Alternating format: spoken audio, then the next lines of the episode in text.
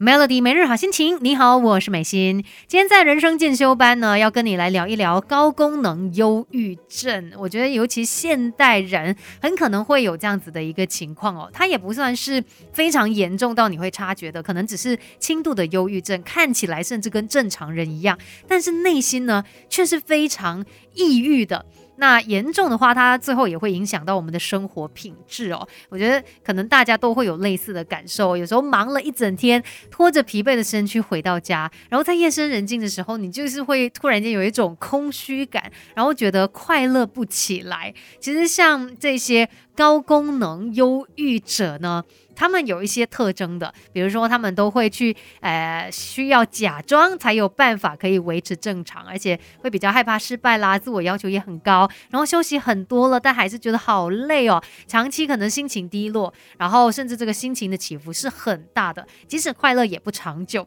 然后对于一些社交活动也会觉得很疲惫啊，啊，日常的压力也比较大啊，然后甚至可能身体状况也被影响哦，变成很容易生病，都是有可能的。我觉得某程度哦，可能就是因为能力越大，责任越大，压力越大，于是也让自己可能产生了这样子的一个呃忧郁的倾向。那我们等一下呢，再继续的好好来聊一聊关于高功能忧郁者。别小看自己，我们还有无限的可能。一起来上 Melody 人生进修班。Melody 每日好心情，你好，我是美心。今天在人生进修班聊一聊高功能忧郁者哦。那诶，通常呢，有一些朋友比较容易会有这样子的一个倾向的，尤其可能就是向来你就是类似那种人家说全村的希望啊，你是非常有成就、表现很好的人，因为从小真的有太多的赞美了，然后变成说。你很怕别人对你感到失望。你会对这种失望的情绪呢特别特别的敏感，于是也把很多的压力放在自己身上了。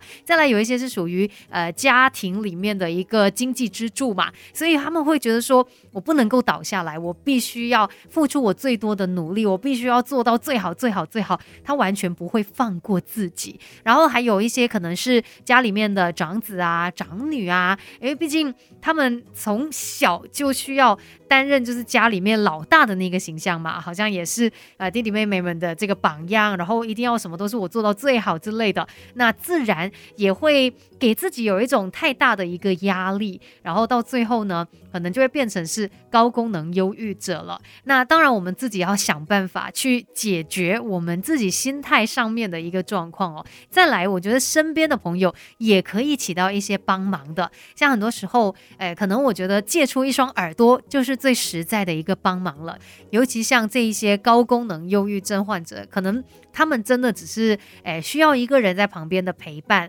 然后诶静静的听，感受他们的感受，那就好了。其实我们可以帮助高功能忧郁症者的方式还有很多，等一下继续聊吧。要学习的实在太多，Melody 人生进修班，跟你一天一点进步多一些。Melody 每日好心情，你好，我是美心。今天在人生进修班聊到关于高功能忧郁者哦，我觉得。可能真的很多人都有这样子的一个倾向，因为现在的生活压力实在太大了。但同时间，我们又很有一些呃意识，我们都知道说，哎，我不能够这样，我不能够那样，然后甚至可能知道自己肩膀上面有很多的压力嘛，所以你就逼自己，OK，我要维持在正常的状态，我必须要哎好好的继续撑下去呀，等等之类的。于是也因为这样子，给了自己很大的一个压力，然后也会陷入到情绪上面的一个。困境吧，所以我们来看一下，哎，如果你身边有这样子的朋友啊，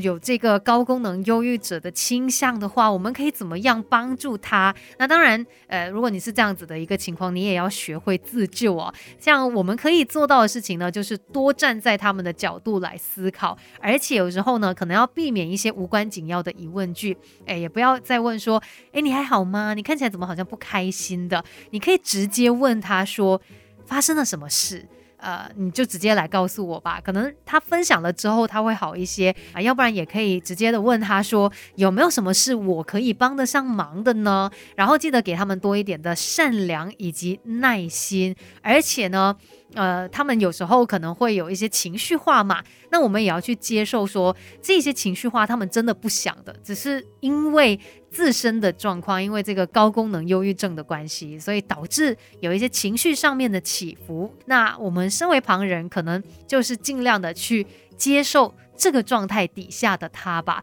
那当然，在我们人生当中的压力，你没有办法完全的避免，可是我们要懂得找到一个方式去面对它。今天的人生进修班就跟你聊到这边喽，Melody。